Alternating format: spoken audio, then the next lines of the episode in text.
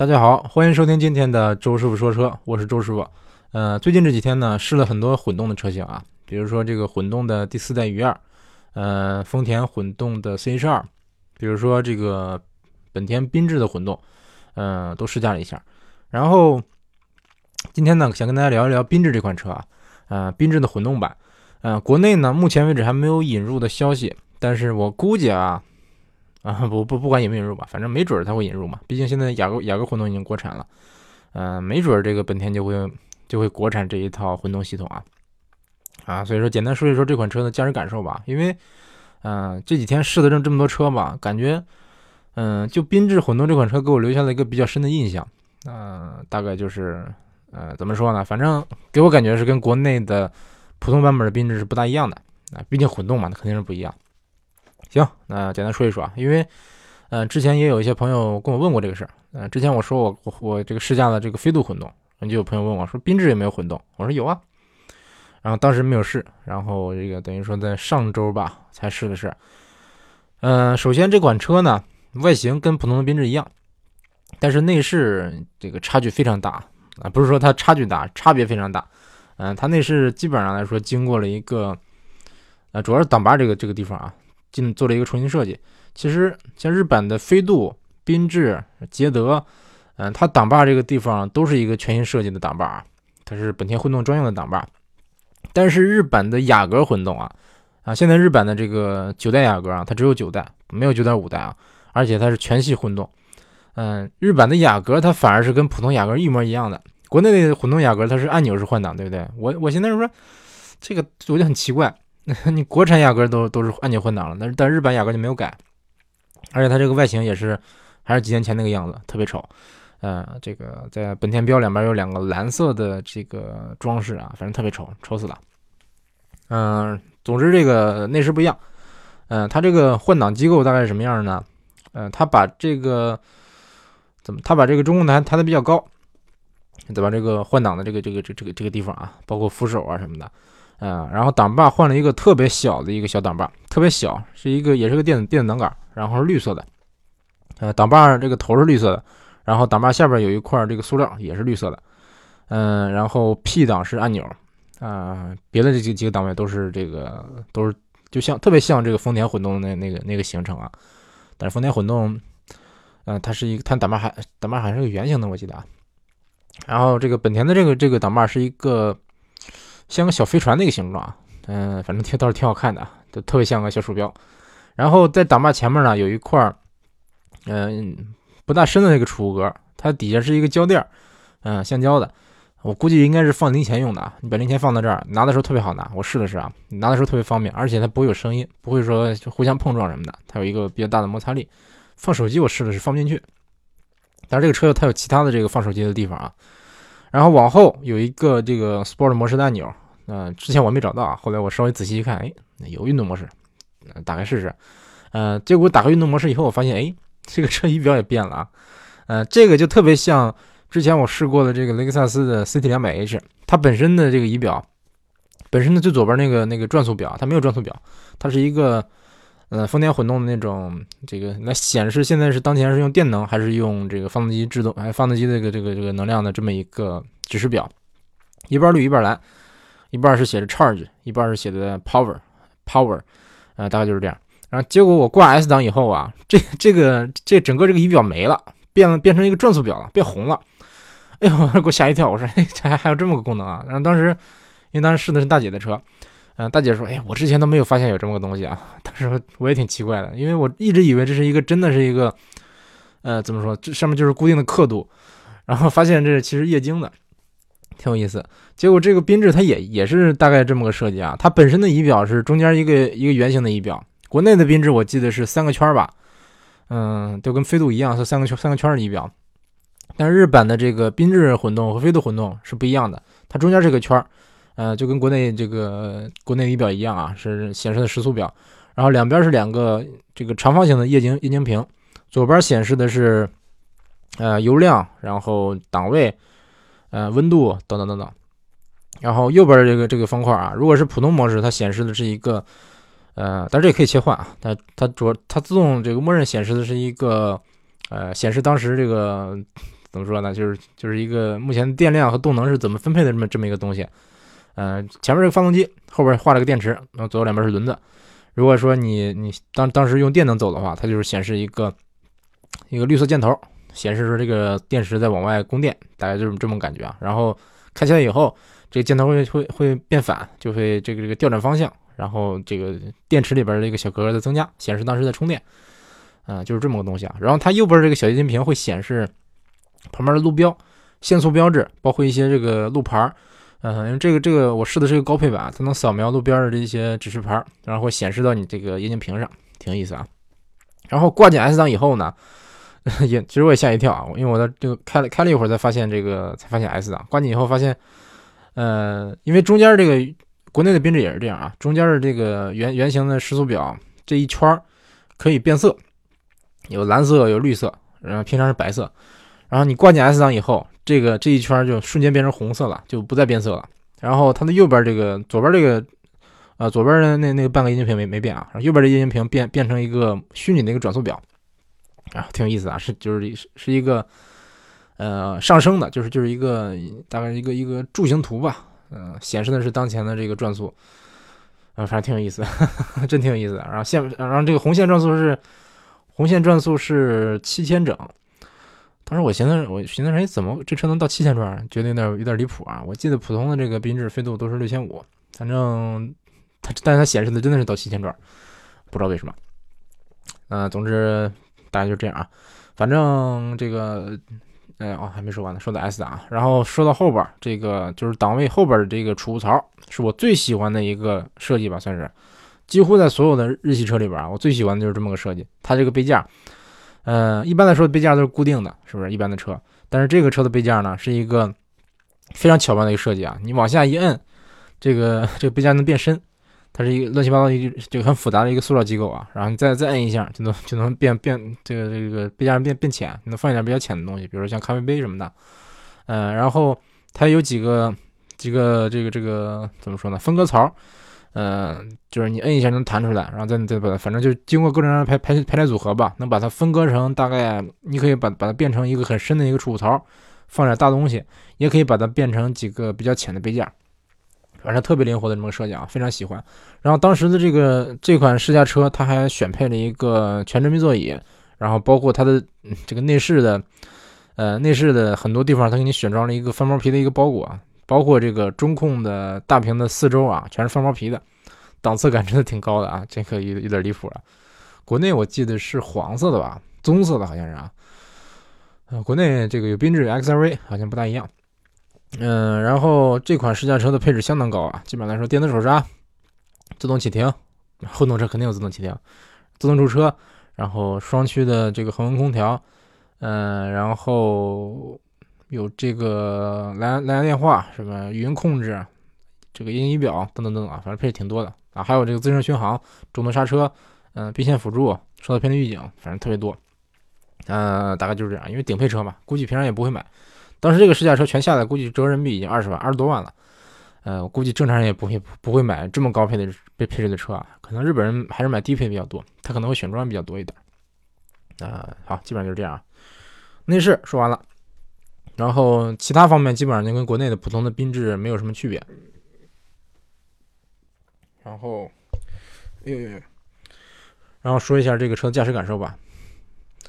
嗯，开起来首先给我的感觉啊，嗯，它跟普通缤智最大的区别吧，就是油门刹车踏板，嗯，区别比较大。因为因为当天我试了好几款混动车，发现这些混动车。这个油门或者刹车踏板都都有一些有一些比较比较不正常的标定啊，比如说我试了两款铃木的车，一个雨燕，另一个车是这 Acto 的，忘了叫什么了。这两款混动车，那个雨燕它的油门特别硬，特别短，特别矮，就跟那个国内我试的那唐一样啊。我不知道为什么很多这个混动车它都故意会把这个油门或者刹车标定的非常奇怪，非常奇葩。然后我刚踩一下，哎，没反应啊，踩不动啊，这怎么回事啊？我说是不是他是不是怎么着了？然后发现哎没事儿，这使劲踩的话它是有反应的。然后这个鱼二它的刹车倒是正常。然后试的另一款车呢也是铃木的车，它的油门正常，但它的刹车特别这个虚位特别大。嗯，它就是因为前面前一半有一个这个动能回收档嘛，呃，这一半基本上不是一半，应该三分之二，几乎踩下去没有什么制动力。我我开着开着车跑了一段那个山路，那个多弯的山路啊，我高速过弯的时候差险些险些刹不住，吓我一跳。这踩的特别深，这个才能有制动力，这让让我感觉很奇葩。然后 C 十二这个它的油门踏板、刹车踏板都比较正常啊，就是这个油门稍微稍微没那么灵敏。然后缤智的这款这款混动车呢，它的油门踏板、刹车踏板，呃，虽然说。也跟那个普通车型不一样，但是起码来说让我很很容易掌握，很好开。就是说我基本上来适应了适应了适应一下吧，适应了这么五分钟，就就基本上来说可以开了。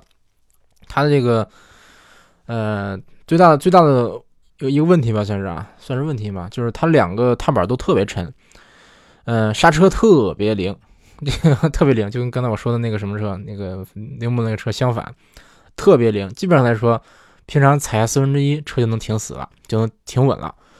平常你稍微这么一点，这个车就可能会咔哧一下，就这么就会这么点头啊。反正我觉得，这个你看刚开始开的时候可能不太习惯，反正适应一下就好了。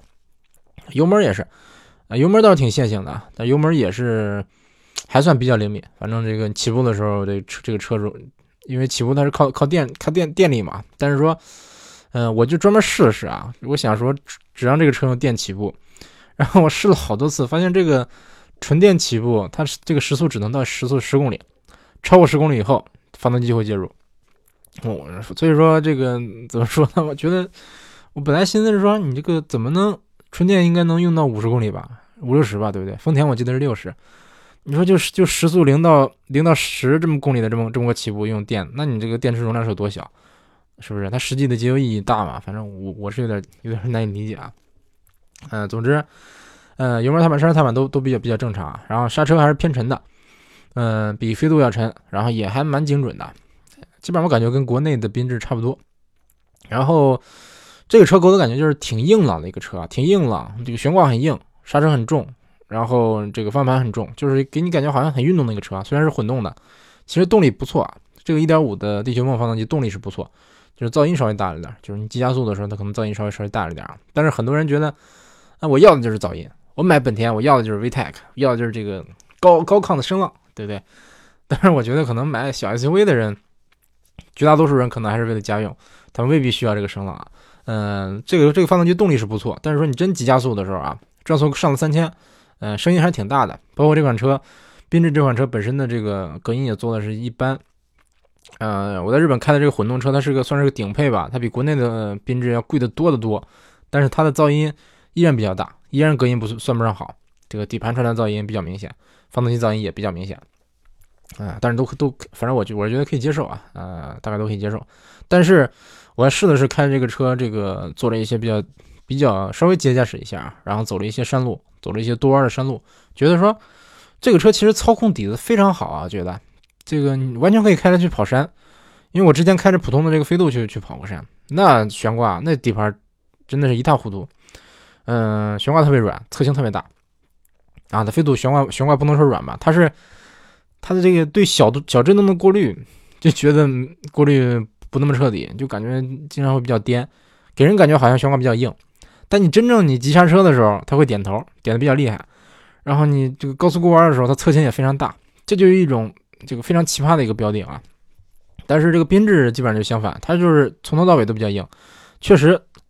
呃，对小震动震动过滤的可能是不够啊，稍微给你给人感觉可能稍微颠一点。但是你真正这个激烈驾驶的时候啊，比如说我时速七七八十过一个过一个一个大弯儿，嗯，那基本上来说没什么没什么侧倾，就有一点特别特别轻微，就感觉这个车特别扎实，特别适合激烈驾驶啊。虽然它是混动的，嗯，所以说导致说。嗯，导致说我对它的这个好感算是算是 怎么说呢？有个很大的提升。因为之前我总觉得说，缤智这个车吧，就是噪音大，然后虽然空间是特别大，这个空间毫无疑问，空间大，后备箱大，这也毫无疑问是非常大的优势。但是总觉得，嗯，它的这个噪，无论是噪音呐，包括这个比较颠的后排啊，等等等等，就觉得，因为我之前我在国内试缤智的时候，只是跑的普通的路啊，跑的普通的这种。四四方方的这这这种试驾路线啊，就是直走、右拐、右拐、右拐回到四 S 店，所以说没有感觉出这个车它有多么强的，呃，这个这个这个怎么说呢？多么强的运动底子，多么强的操控，然后这次算是跑的山路，我真觉得这个车其实挺好开的，挺好开，然后动力也也算不错。嗯，确实，你你拿它比一比，你比如说国内的什么 X 二五，什么 C 三 XR 啊、C 三 XR，买 C 三 XR 你不能比点一点六 T 的，比比一点六的，包括这个二零八相比的话，啊，缤智它的动力，呃，就算国内普通一点五的版本，动力都是不吃亏的，甚至是有一个比较明显的优势啊。虽然说它是一个一点五的自吸发动机，嗯，而且空间也是相当大啊，所以说国内的缤智和这个 X 二 V 销量特别好。其实，在日本，它的缤智的销量也是相当好啊，特别特别常见。基本上每天你出个门，嗯，一天能见见十几辆，这个不夸张，反正算是相当常见的啊。我记得它在日本的单车销量也是排到前二十了，啊，而且前提是日本人不喜欢 SUV，日本人特别不喜欢 SUV 的情况下，缤智卖的还是还还算还算不错，嗯，或者说算的比较好吧。所以说，可见说它的产品力还是比较受日本人认可的，毕竟嘛。这个对小 SUV 来说啊，中国人可能觉得说，我买个小 SUV，我要的是小，好停车，然后动力强不强可能无所谓啊，然后油耗最好低一点，然后空间一定要大，因为车小嘛，是不是？最好空间给我搞大一点。嗯，我记得当时我帮王大爷挑车的时候也是，他就他就一口咬定了说，哎呀，X2 特别好，空间特别大，后备箱我能坐进去，我能坐到后备箱上。我就想说，哎，你为什么要坐后备箱上？嗯，现在可能能钓鱼或者怎么着的吧？但是确实啊。无论是 X2V 缤智还是说 C2V，它的后备箱都特别大，开口特别大，然后这个后备箱的这个最底端特别低，就是它真正的载物空间特别特别呃载物空间特别大，你可以放一些很高的东西进去，而且你往里边搬东西的时候不费劲儿。嗯，对比一下就是这四代雨燕，它这个它后备箱开口高到什么地步呢？比我基本上到比我腰还高，这个差快到我胸，嗯，反正。大概就是我腰往上这么点这么这么位置吧，也就是说我我想往往这雨燕的后备箱里放东西的话啊，首先它放不进一个拉杆箱，放不进一个我这个最大的一个登机箱啊，不是登机箱，这个最大的一个拉杆箱，我这个是个三十八寸的吧，应该是啊。之前我放到过这个马二的后备箱里，呃，能正好能放进去。然后这个四代雨燕绝对放不进去啊，而且就算我能放进去，我得把它举到我抬到我腰，这 腰的这个高度才能放放进去，还不一定放进去啊，还得超过我的腰。大家大家也可以，你可以想象一下啊，你搬着一个五十斤的一个拉杆箱，把它举到你的这个腰往上的这个这个这个地方啊，那基本上来说，这个举重差不多了，是不是？这个这个有我感觉像周师傅这么身强体壮的话，那可能没什么问题。要是女生呢，是不是？女生买了空调，我想把它装到这个后备箱里，那如果说这个后备箱特别高的话，那确实就比较费劲了，怎么得两个人抬啊？但是冰箱一个人估计也抬不动。嗯，总之这个我还是对缤智的这个空间方面的这个设计啊，我是挺满意的。这个本田的这方面我也说过了，叫成员空间最大化，机械空间最小化，这是它的这么个理念。包括这个什么模式座椅啊，等等等等，确实就是很实用。所以说，呃，咱分析一下缤智这款车啊，它的优缺点都特别明显，真的就是特别明显。空间大，省油，然后动力强，外外形还算好看，内饰也算还还还算好看，嗯。基本上就这这些这些优点吧，然后缺点就是噪音大、隔音差、颠，嗯，舒适性差，基本上就是基本上就这样吧。配置稍微低一点啊，嗯，国内的缤智稍微配置低一点，所以说，嗯，很多人问我说缤智怎么样？我说你去试驾，你试一试，感受感受，看看能不能接受。能接受的话，这车就是好车。你要是接受不了的话，接受不了它这个噪音的话，那可能很多人就直接就排除了，觉得说哎，这噪音怎么这么大，不喜欢。嗯，总之我觉得哈。确实，你缤智的开起来的高级感啊，你可能跟逍客比，嗯，差不多吧。嗯，我总觉得逍客的隔音呢稍微好一点。逍客它主要是风噪大，就是说时速上了八十以后，上九十以后，嗯，八九十吧，反正这个风噪起来了，就觉得噪音大了。之前我在我在市我在这个市里边试的时候，觉得这逍客这隔音可以啊，比缤智强多了。嗯，但是缤智这个缤智这个噪音就我我我不说了，这个不用不用开太快，噪音已经上来了。是不是本来这个底盘噪音就比较大，嗯，这也也算是继承了飞度的一个特点吧。经常有人跟我说啊，我说缤智那么贵，比跟飞度飞度平台比飞度贵那么多，你说我买缤智是不是傻？但我觉得吧，怎么说呢？你真正开一开，它跟飞度真的不一样。嗯，不是说同平台的车开起来感觉就一定一样，对不对？而且这个就算是嗯同平台的车，我举个例子啊，这个奥迪 TT。奥迪 TT MQB 平台，嗯，大众高尔夫也是 MQB 平台，是不是？比如说斯柯达的明锐，你说明锐开起来跟 TT 有可能一样吗？一丁点可能性都没有啊，对不对？不可能一样啊，一个是小跑，一个是算是个这个家用轿车，对不对？那看起来感觉肯定肯定不可能一样，但是他们就是一个平台的产物。他有人说啊，飞度跟缤智同底盘，那你想想是同底盘吗？当然底盘当然不一样了，是不是？因为这个本田压根就没有底盘平台，它只有发动机平台，所以说你拿这个东西来说，来说这个缤智和飞度驾驶质感一样，那绝对不一样啊，是不是？缤智的驾驶质感还是比比这个飞度要，我感觉是高一些的啊，要高，起码高了一个档次。虽然说噪音也是大，但是比飞度也还是要小小多了啊。所以说，如果说你觉得说啊，我买了个缤智，等于说我买了个加高的飞度，那我其实说实话并不是这样啊。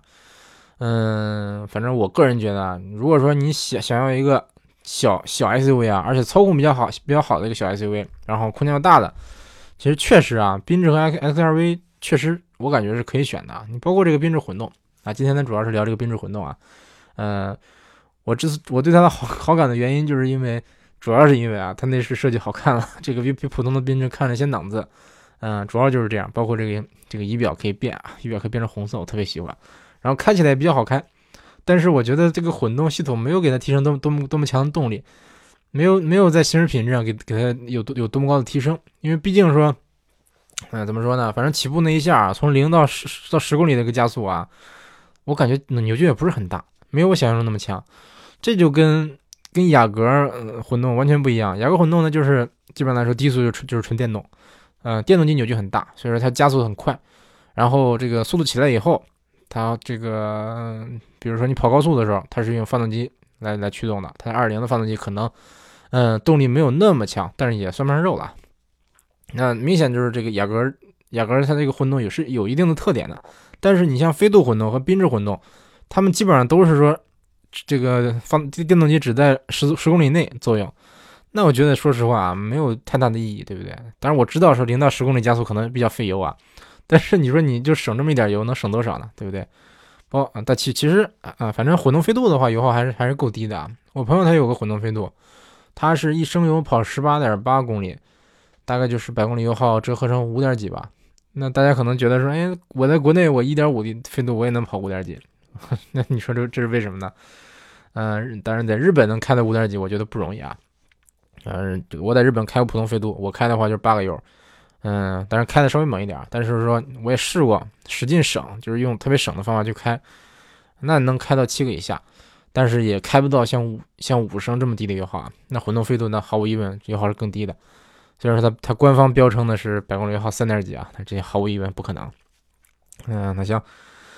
嗯，简单说了说这个混动的缤智和国和国内的普通缤智啊，那有可能有人问了，说啊，你你日本有混动缤智啊，凭什么国内没有啊？这不坑人吗？欺骗消费者啊，等等等等。其实并不是啊，你要这么说的话，那国外有的是车型，有的是国内没有的车型，对不对？你你比如说这个克莱斯勒二百 C，国内有吗？没有吧？道奇的这个，想想啊，道奇的这个 Charger 国内有没有？没有吧？Challenger。也没有，呃，有人说平行进口，我见过，那是有，但是说没有官方进口，对不对？你比如说，嗯，你拿日本车来说，日本绝大多数的车型就是普通的普通那个车型啊，基本上大多数都是混动，昂克赛拉有混动，呃，这个还有柴油呢，对，还有柴油呢，缤智有混动，飞度有混动，捷德有混动，啊，乱七八糟，奥德赛有混动，嗯，等等等等啊，你其实你来日本看一看，你你应该就能发现，日本街上你能看到的绝大多数车型你都不认识。绝大多数都是国内没有的，极少有有国内能能见到的，比如说飞度，比如说这个昂塞拉，比如比如说这个丰田的皇冠，皇冠也跟国内不太一样，设计有点不大一样，嗯，然后等等等啊，但是说我觉得哈，那确实日版的车型它的动力总成可选的范围比较大，这是不是？但是说你这就这不能说明不能说明它是在在这个欺骗消费者啊，因为。毕竟你你一个一个合资厂商啊，你引入一套动力总成成本是很高的。你比如说马自达吧，它有这 1.5T 的柴油，嗯，有 2.2T 的柴油。你说你把这个引入的话，那有人买吗？是不是？国内这个柴油的这这个政策有人买吗？是不是？我觉得没人买。而且它它也有混动。你说国内目前这个2.0昂克赛拉顶配卖到十卖到十五万九千九，现在新款是十六万两千九，我记得卖了这么个价，那国那基本来说，国内绝大多数消费者都都是喊贵，说太贵了。昂克赛拉这么这么个级别的车，你卖十六万，十六万我能买速腾了，对不对？但我不是说速腾就比昂克赛拉好啊，论操控那速腾渣嗯渣哭了。但是啊不对，速腾操控算不上渣，但是嗯，我觉得还是不如昂克赛拉。但是呢，十六万都嫌贵了，我感觉我感觉绝大绝大多数人都是嫌贵。很多人想啊，我买昂克赛拉这个级别的车，昂克赛拉是个小众的一个车，对不对？我花十二万。是不是花十一万最好了？那为什么让我花十六万呢？二零的这个自吸版本的昂克赛拉在国内卖到十六万了，我要给你整一套混动系统，我给你再加三万块钱，有人要吗？是不是卖二十万有人要吗？绝对没人要啊，对不对？啊，也也有可能有人买了。之前我记得那个混动思域、混动飞度那都是二十多万，二二三十万还有人买，但几乎没人买啊。但是但是我见过这个有见过二手车，肯定是有人买过，绝对销量绝对不是零。嗯。你就比如说缤智吧，国内的这个一点五的缤智顶配多少钱？顶配我记得是十七八万了吧，已经，是不是一点五的，那日本的这个缤智起步起步价多少钱呢？十一万五一点五的缤智啊，然后顶配是十三四万这样吧。然后混动缤智的话，顶配大概在日本卖都是要到十十七八万，这么这么个价，算上选配。然后我记得这个当时销售给我打了一个明细啊，嗯。给我打个明细，大概就是，嗯，我选的那个配置就是1.5混动的低配，加装了一个定速巡航啊，不是加加装了一个导航，嗯，就加了一个导航啊，算下来以后好像落地就到了二百多少，哎，好像是三百三百多万日元这样啊，也就是说折人民币大概二十万这样，落地裸车大概得十也得十七八万吧。嗯，反正我觉得说这个价格在日本都是这个价格，你进国内肯定要涨，是不是？国内又是什么这个乱七八糟税，国但是国内的是隐形税啊。很多人觉得说我我我买车这个买小排量，它就没有什么排量税了，对不对？排量税是是是小头，还有增值税呢，对不对？国内的这个增值税是不是说呃不是说这个分别计算的，是不是？这个你像你像日本，它消费税说的很明显，我东西我加百分之八消费税，但是国内它是隐形税，所以说。我感觉啊，你如果引进的话，销量肯定不会好，或者大家肯定还是去买1.5低配，对不对？或者买1.8的，嗯，总之我感觉这个车啊，嗯，缤智缤智混动这款车，我个人很喜欢，比较喜欢，但是说价格有点稍微贵了点啊，那就能再便宜点就好了。呃，未来如果它就算引入国内的话，我也不会买，对，不会买，啊，因为我还是觉得 这个虽然说它很运动，但是我我一个人开我可能觉得很爽，但是我要拉上人的话。比如我后排坐了小孩，是不是？或者坐了父母，那或者坐了坐了别别的朋友，那么他们可能觉得，哎呀，这么颠呐，是不是？长得高的可能脑袋这啪直接直接蹭到顶棚了。那其实不至于啊，缤智的头部空间还行啊。我记得我我坐后排有头部有一拳的空间，挺好。但是万一有一米九的呢？是不是？你开出去稍微野一野，他后排就在那颠，然后他脑袋咣咣咣咣咣在那磕这个顶棚，是不是？啊，下车以后一脑袋包，那肯定肯定揍你。所以说，我个人觉得，我个人这个周师傅来说，我可能，呃，如果说我在年轻十岁的话，我可能会选这个车。但是现在我这个年纪，呃，这个这个缤智缤智这个车可能不太适合我。但是呢，呃，这个我我感觉，如果说您预算有限，就想买一个十几万的一个小 SUV，然后还想要一个比较小巧的 SUV，还希望它动力强一点，那缤智几乎来说还是一个比较靠谱靠谱的选择啊，个人感觉啊。